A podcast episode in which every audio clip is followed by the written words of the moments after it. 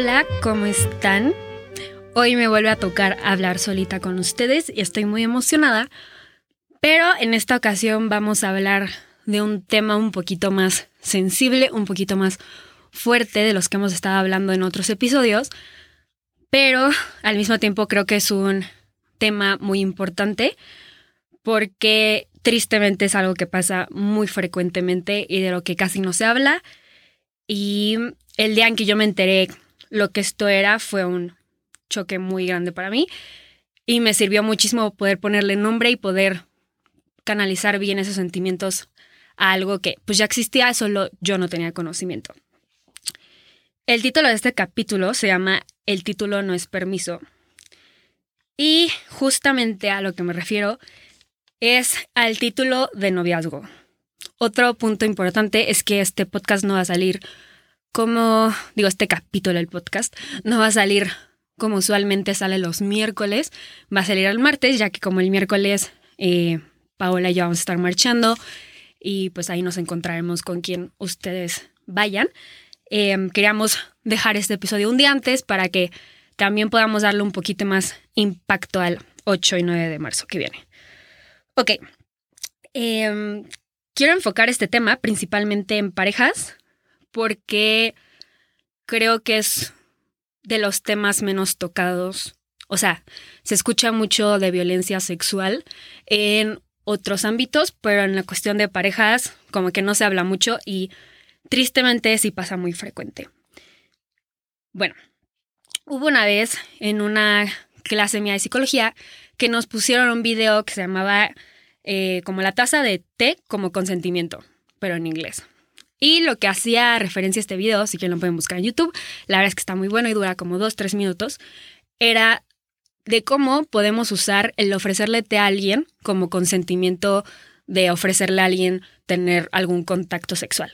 Entonces, lo que enseñaba este video era como cuando alguien está dormido, no le vas a ofrecer un té o no se lo vas a forzar porque no puede, si alguien se siente mal, no puede, o sea, como cuántas situaciones está muy fácil darnos cuenta como no puedes estar ofreciendo el té nada más porque no es no sé, o sea, no es el contexto, no es la situación, no es el momento.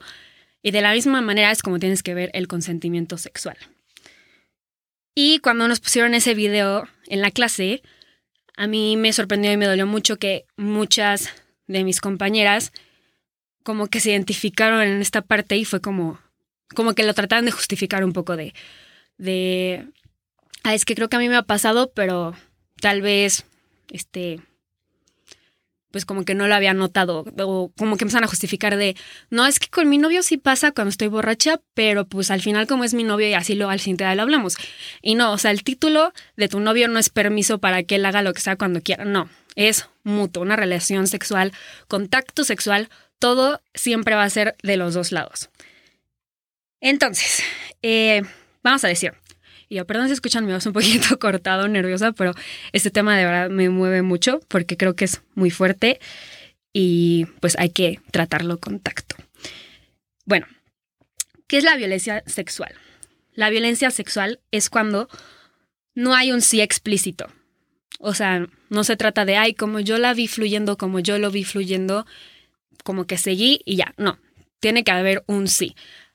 Hay últimamente como un trend que me gustó en TikTok, que salía de, de mujeres diciendo como cuando te pregunta que si puede, o sea, que dice como puedo y como que sigue con el contacto. Y es justo eso, o sea, es, a ver, estamos en escalando en X o Y situación, siempre es pedir permiso para el siguiente paso, o sea, no es un dar por sí asegurado de cómo estamos escalando, se va, no, siempre se pregunta, todo siempre se pregunta. Luego, es violencia sexual cuando hay alcohol, sustancias, cansancio, confusión emocional, dependencia emocional, o se hace cualquier pérdida de voluntad de la persona para poder decidir si sí o no a un acto. O sea, si una persona está consciente que la otra está en cualquiera de estas situaciones, está abusando de esa persona y en ese momento. El otro es cuando te ponen alguna condición, como eh, si tú haces esto, entonces vamos a poder proseguir con esto. O si hacemos este paso, entonces nuestra relación va a mejorar. O sea, cuando es condicionado, no es. Eso es violencia sexual, es estás poniendo la intimidad de una persona como condición para algo que no se debería. Luego, cuando no se cuidan, cuando no es un acto sexual consensuado. ¿Qué quiere decir? Cuando estás como en pleno acto y empieza a escalar y escalar y escalar, en ninguno de los dos se hace responsable de cuidarse, o sea, tanto por enfermedades o por embarazo o por lo que sea, eso también es violencia sexual. Porque es, estoy poniendo en riesgo tu salud, estoy poniendo en riesgo tu cuerpo, tu futuro, tú lo que quieras ver por un momento de calentura, entonces todo tiene que ser acordado antes. O sea, sé que puede sonar como medio raro, como, ay, sí, de que no le voy a decir cinco segundos antes del acto a ver qué acuerdos quieres llegar antes de hacerlo. Sé que puede sonar como muy cliché o como me voy a ver muy exagerada, pero no. Te estás ahorrando a ti mismo y a la otra persona un trauma, una enfermedad, una situación que no esperaban. Entonces es muy importante que lo tengan todo súper hablado antes de llegar a cualquier cosa para evitar cualquier conflicto. Luego, también es violencia sexual cuando hay chantaje, amenaza, cuando la persona es pasivo-agresiva y, un punto muy importante, cuando la persona te compara. Y hablo de cualquier tipo de comparación, o sea, desde con mi ex lo hacía más seguido, em, esa niña, no sé, era mejor en esto. Cualquier comparación está agrediendo a tu persona, porque no es, o sea, la intimidad sexual no es un escenario para que te presentes ante un, ¿cómo explicarlo? Em, o sea, estás siendo vulnerable con alguien más. No es para que te califiquen tu rendimiento. O sea, no estás en una competencia, no estás en nada. O sea, estás intimidando sexualmente con alguien más y se debe respetar esa vulnerabilidad que se tienen. Y no puedes estar comparando. Y al final, para poder concluir un poquito qué es violencia sexual, violencia es cuando ya hubo muchos de estos actos de abuso. Ahí es cuando ya se conoce como violencia sexual. O sea, si nada más pasó una vez, o que tal vez fue un abuso que te hizo una persona porque no diste un sí explícito, pero si fue una persona que a veces siguió sin un sí explícito, que te comparaba, que te ponía condiciones, que luego no se cuidaba, estuviste en un ciclo de violencia sexual. Y suena muy fuerte, perdón si al escucharlo te identificaste, perdón si están brotando nervios, quiero que sepas que te abrazo, que aquí estamos, que te empatizo y que te voy a escuchar todas las veces que quieras, pero también quiero decirte que ahorita estás en una posición muy diferente a la que estabas antes de empezar a escuchar este episodio. ¿Por qué? Porque ahora tienes conocimiento y conocimiento es poder. Y una vez que ya le podemos poner nombre a eso, ya podemos protegernos, porque ya sabemos que hay algo que no está sucediendo bien y ya sabemos por qué. O sea, a mí lo que me impresiona muchísimo como de esta situación es como hay veces que el cuerpo o como tu inconsciente ya respondías ante eso, pero como que tú todavía no sabías por qué era. Como, no sé, o sea, luego me ha tocado ver a mujeres que tristemente cualquier roce y ya como que brincan. O que hasta se empiezan a descuidar mucho su imagen corporal porque sintieron su cuerpo invadido. Y que son cositas que nuestro cuerpo nos está gritando en el fondo como hay algo aquí que no estuvo bien, hubo una injusticia, pero ahorita que ya podemos decir, o sea, que alguien nos está validando el, ok, entonces todo eso que me pasó sí tiene un nombre y todo eso que me pasó estuvo mal y no es normal sentirme después de terminar una relación sexual con mi novio así y no es normal em, sentirme invalidada por mi novio por mucho que me ame. No, no es normal. O sea, es muy feo, es muy fuerte y tristemente tiene nombre, pero gracias a eso lo podemos reconocer y lo podemos tratar. ¿Ok? Entonces, este... Yo la primera vez que me sacaron este término y que lo empecé a compartir con personas pues más cercanas, sacaban muchos comentarios como, ay, es que me choca porque ahora todo es violencia y ahorita todo es denominado como si fuera malo. Y sí, es ignorancia, o sea, no es violencia. Todo esto es pura ignorancia que hemos traído años, traído, sí, sí, traído, traído años atrás y que ahora como ya somos conscientes, ya lo podemos romper. Entonces no es que ahora haya más violencia y todo sea violencia, no, es que ahora nos estamos informando y ahora estamos sabiendo cómo tienen que funcionar las relaciones en cualquier sentido, tanto sexual, emocional, psicológico, físico. Y es importante que no lo veamos como un, ay, sí, este, y luego van a sacar que no sé qué más va a ser violencia. Y si sacamos algo más, sí, es porque estás en ignorancia y te estamos dando conocimiento. Entonces no se puede debatir de ahí, ¿ok? Luego, otro comentario que me llegó a sonar mucho es como, ay, pero qué flojera hablar de todo eso antes de tener tipo un acto con alguien en un, un one night stand, one night stand, o como este, digamos que pasión de una noche con alguien desconocido que acabas de conocer. O sea, sí que flojera lo que quieras, pero te estás ahorrando un trauma, te estás ahorrando un daño. Al final, el compromiso que estás haciendo con esa persona de tener un contacto sexual involucra esa parte de compromiso también emocional. O sea, vienen de la mano. No puedes decir nada más vengo con esta persona puramente físico. No.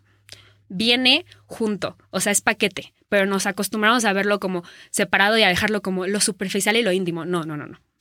Todo lo que tiene que ver con tu cuerpo se defiende y viene de un lado emocional y psicológico que siempre, siempre, siempre tenemos que cuidar, aunque nunca vuelvas a ver a esa persona, lo cuidas y te cuidas a ti también, porque es mutuo. Si la otra persona no lo quiere hablar, desde ahí ya tienes una super red flag de, ok, entonces aquí no me voy a meter porque esta persona no me va a regresar el mismo respeto que yo planeaba darle. Y te vas. Ok. Y otra, este, comentario que me llegaron a decir era como, ok, pero ¿qué pasa si mi pareja nada más hacía una de esas cosas. Como dije antes, tal vez una vez hizo alguna y fue un abuso, pero generalmente un agresor no hace solamente una de esas acciones. O sea, si nos ponemos a rascar, las he hecho varias veces. Y no quiero aquí poner cámaras de ya es una persona mala, es un psicópata, lo que quieras. Muchas veces es ignorancia y eso los hace actuar como actúan. Pero para eso estamos aquí, para eso estamos haciendo ruido. Para que ya no existe esa ignorancia. O sea, una vez que ya tenemos esta información, seguir haciéndolo ya es una elección. Y la única manera que podemos parar que esto siga y ver quién realmente lo está haciendo por mala fe, algún trastorno, lo que quieras y lo queramos comprender y empatizar, ya es porque ya sabe y decidió aún así hacerlo. Pero si no, nosotros no pasamos esta información, nunca vamos a poder pararlo desde la raíz. Y por eso es que para mí se me hizo muy importante este 7 de marzo pasarles esta información. Y bueno, un fenómeno que sigue mucho a la violencia sexual es la revictimización. ¿Qué quiere decir eso? Ya fui víctima de un, una situación, un acoso, un violencia, un abuso, lo que sea sexual, ya fui víctima y ahora yo, solita, como persona, me invalido mi dolor. ¿Y cómo lo hago? Diciendo, ay, es que yo no la aclaré antes de empezar que teníamos que hacerlo así. Ay, es que ya estamos súper acostumbrados a que, no sé, que nunca usábamos condón y entonces siempre él se tenía que salir. No, no, no, no. Eso es ignorancia. O sea, si en su momento sí a tu costumbre, sí en su momento no le aclaraste, pero ya que ya sabemos, no puede seguir pasando. Y ojo, cuando le decimos a alguien más, tú y yo estuvimos en un ciclo de violencia sexual, también es válido ver su reacción y decir, o sea, hay muchos hombres que les puedes decir y se quedan impactados y hasta lloran y es como, perdón, te lo juro de haber sabido y, vienen de buena fe. Pero la gran mayoría de los casos, mínimo de personas cercanas que me han tocado, que me cuentan, que lo comentan, se ponen en negación y es culpa tuya y te quieren así que gaslightear, que es hacer tus sentimientos inválidos, que no son reales. Y pues ahí nada más nos sigue comprobando que es una persona que está inmersa en un ciclo de agresión, de ignorancia y que pues no merece estar en nuestra vida. Entonces, toda esta revictimización lo que hace es aumentar toda la culpa y vergüenza que ya sentíamos desde antes. Porque, a ver, una vez que alguien ya nos agredió, aunque haya sido de esta manera que puede parecer como súper sutil o debajo de la tierra, claro que empieza a surgir un sentimiento de vergüenza y culpabilidad y como hasta de improtección, ¿sabes? De como de mi cuerpo y yo no pude decir que no y es que esa persona que tanto me quería y se va aumentando y aumentando y aumentando y aumentando. Y algo que pasa mucho hoy en día es que por esta falta de información igual podríamos llegar con alguna amiga y le decimos y como también tal vez lo está viviendo te dice, ay, pero es normal. Y no, no es normal. Fuiste víctima una vez, no te hagas víctima dos veces. Tú puedes ser tu propia salvadora. Tú valida tus sentimientos, abrázate, apapáchate, pero no estás exagerando. Si se sintió mal, si se sintió incómodo, si te sentiste triste, usada, frustrada, enojada, estuvo mal. ¿Ok? Y es tu cuerpo. Lo que hablamos en el capítulo de emociones, diciéndote hubo una injusticia y necesito una red de apoyo conmigo. Ok. Entonces, ¿Cuál es la importancia de los movimientos como Me Too Me Too es el movimiento de publicar tu historia de abuso o de cualquier otro movimiento como el tendedero y así. Ok, ha habido experimentos que muestran que cuando las mujeres alzan la voz sobre lo que les pasó, sobre su abuso, sobre lo que vivieron, aunque no se resuelva, aunque la persona siga ahí andando y caminando, el expresarlo, el sacarlo, te hace sentir una satisfacción como de regresar tu poder.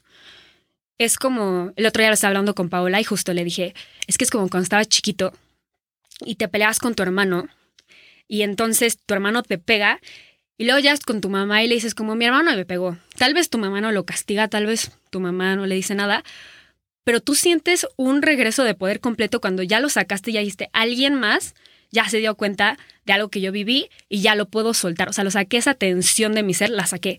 Y ese es el efecto que tiene. Y por eso es muy bueno hablarlo, por eso es muy bueno seguir promoviendo todo este tipo de movimientos. Y por eso si te ha pasado, te invito a compartirlo a la manera en la que tú quieras. O sea, tampoco tiene que ser algo súper público, si quieres algo más privado, contárselo a alguien, pero simplemente sacarlo de tu ser, porque es una manera de recuperar tu voz y de mostrarle como a tu propio cuerpo de yo te cuido, yo te voy a defender, ya estoy consciente de lo que te pasó y aquí estoy para estar contigo, ¿ok?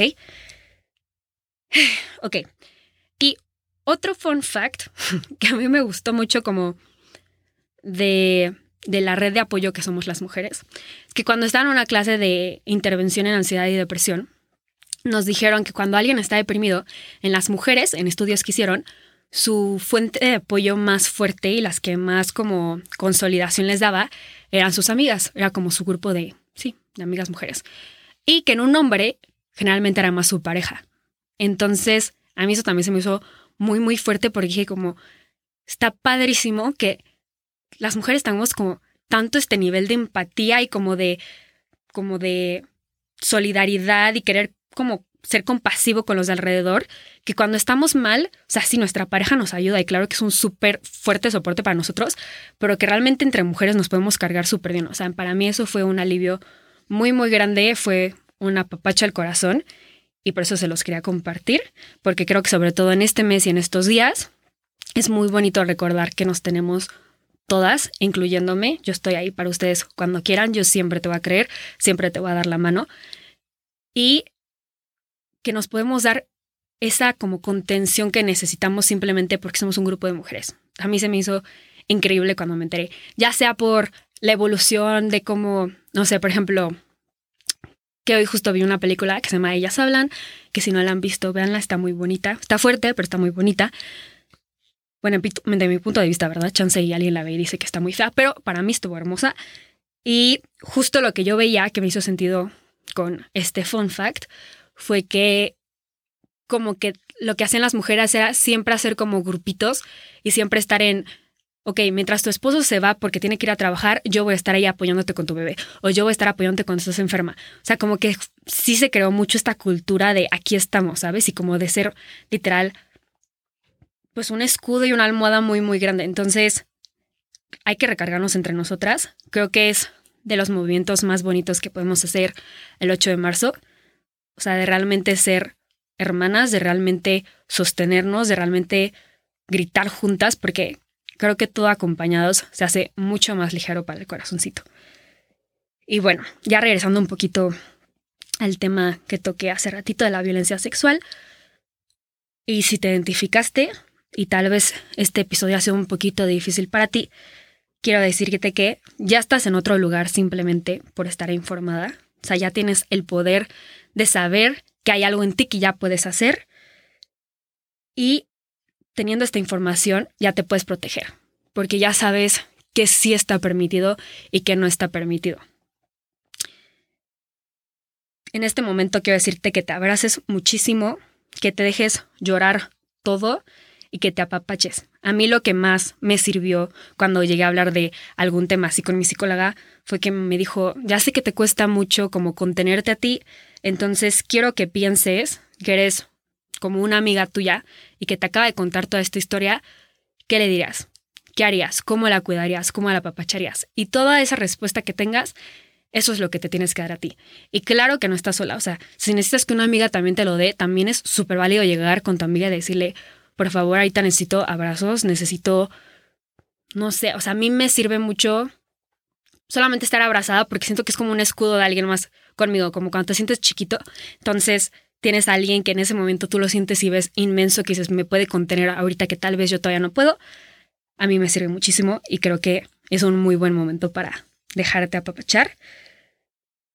Y pues también tal vez una cierta invitación a que si llega a ser un dolor muy fuerte o una tensión muy incómoda y simplemente tal vez el apoyo de, amiga de amigas no está bastando, también te invitaría a, si puedes, pedir esa ayuda psicológica, que hay muchas mujeres, psicoterapeutas y hombres también, pero yo en estas situaciones recomendaría más con mujeres porque existe un poquito más ese apapacho y empatía. Y pues hasta en una clase nos, nos llegaron a decir, ¿no? Que, o sea, obviamente psicólogos hombres son buenísimos como psicólogas mujeres, pero justo esta parte de género nos deja más apoyo en algunos temas que en otros. O sea, luego teníamos una miss que nos decía que cuando tenía pacientes que tenían problema con su papá, generalmente si era un problema que tenía que como que arreglar con figura masculina, los canalizaba con un psicólogo hombre. Pero si no iban a poder canalizarlo así, los mandaba con un psicólogo mujer. Entonces, ahora sí que como tú creas que mejor va a ser para ti, busques ayuda. Hay muchos psicólogos también con enfoque de psicología feminista que pues generalmente son las personas que están muy bien informadas de todo este tema, que ya tienen eh, tratamientos para toda esta parte y que te pueden dar esa contención. Y pues si no conoces, si quieres conocer a alguien, también yo estoy súper dispuesta a pasarte contactos. Yo no puedo, yo todavía no doy terapia, pero yo te puedo dar a papachitos y te paso con alguien que pues sí te puede ayudar profesionalmente como, como te lo mereces. Y otro libro a mí que me encanta recomendar libros que me recomendaron mucho sobre este tema es uno que se llama Amor Cero, que es de Iñaki Piñuel y que justo habla de cuando eres amado por un psicópata. Suena súper fuerte, pero es como cómo entender que luego cuando salimos de relaciones en las que nos echamos la culpa y es que yo era menos y yo este, tuve que haber hecho más y mil redes mentales que traemos que ni siquiera son nuestras y que son de la otra persona, como que te da claridad y te abre a entender por qué nos llegamos a sentir así y que muchas veces venía de lo que la otra persona nos dijo o nos hizo sentir, pero que no tiene nada que ver con nosotros. Y bueno, em, en México, tristemente, casi todas hemos sido víctimas en algún momento de situaciones como esta o algunas situaciones pues diferentes, de igual de violencia sexual o abuso sexual. Como dije, yo quise enfocarme en la de pareja porque creo que es de la que menos se habla, de la que más tabú hay y de la que ahora sí que por querer justificar a la persona que amamos, pues hasta nos hacemos ciegas.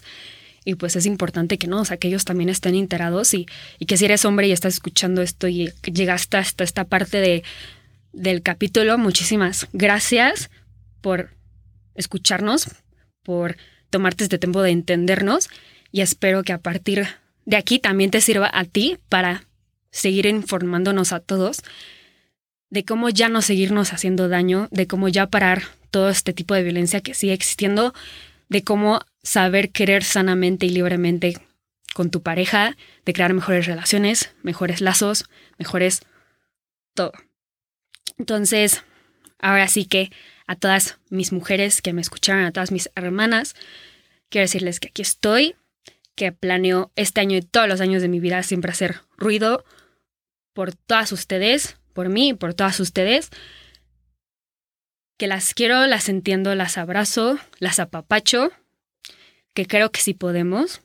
Podemos hacer muchísimas cosas. Somos increíblemente capaces como seres humanos, o sea, nuestro cuerpo, nuestra anatomía, eso es nuestra anatomía, o sea, el hecho de nosotros poder crear un bebé, o sea, todo nuestro cuerpo, mente y ser nos dice que somos como el ser más increíble de este mundo y nos falta creérnoslos a nosotros, o sea, no por hacer menos al hombre, ¿ok? No, no nos vayamos a ofender, pero a lo que me refiero es, tenemos que creernos que sí tenemos este poder tan grande de hacer una diferencia de hacernos ver y de hacernos mucho más de lo que hemos ido construyendo en estos años. Entonces, Espero ver a muchas el 8, pero espero como que el 9 igual sientan ese abrazo porque también sé que del 8 salimos muy tocadas, salimos muy llenas y al 9 a mí en general, fuera de no estar presente, me sirve también para apapacharme a mí misma y para darme abracitos, consentirme y como calmar un poquito el enojo que traemos dentro. Y mi último mensaje que a mí me encantaría darles es, creo que sirve muchísimo hacer ruido, creo que sirve muchísimo unirnos y hablar de las injusticias que hay. Creo que sirve que se note el coraje, la frustración, todo lo que tenemos que manifestar para que nos hagan caso y eso para afuera, pero dientes para adentro. Creo, desde mi experiencia, que lo que sirve es ser compasivos, es amar, es perdonar, porque al final ya nos hicieron pasar un infierno. Si no lo soltamos, lo estamos extendiendo. Entonces, claro que hay que hacerlo sonar, pero para afuera. Yo las invito a, claro que seguir gritando por ustedes mismas y por todas las demás, pero al mismo tiempo si tenemos alguna herida que sanar, sanarla de la manera más compasiva hacia nosotros mismos y hacia los agresores. Y no porque ellos se lo merezcan, no, porque tú te lo mereces, tú te mereces vivir en paz, tú te mereces poder saber que nadie más tiene poder en ti más que tú y que el seguir dándole esas como minutos, horas de sufrimiento, de enojo, no lo valen. Claro que son parte del proceso de sanar, claro que sí, pero entre mejor canalicemos ese dolor, y que creo que una manera muy buena es justo esta de gritar, más vamos a poder ir al camino del perdón y en el camino del perdón vamos a encontrar la paz interna para estar mejor con nosotros, con los demás y para seguir luchando para que ninguna mujer, niña, ni nadie que todavía no ha llegado al mundo, pero que se identifique con nuestro lado, tenga que volver a sufrir algo de este estilo. Entonces, bueno, las quiero mucho, las abrazo mucho y ahora sí que nos toca pasar de ser víctimas a supervivientes y ser defensoras de que la ignorancia ya no es excusa para que nos sigan haciendo daño. Muchas gracias y nos vemos el siguiente miércoles.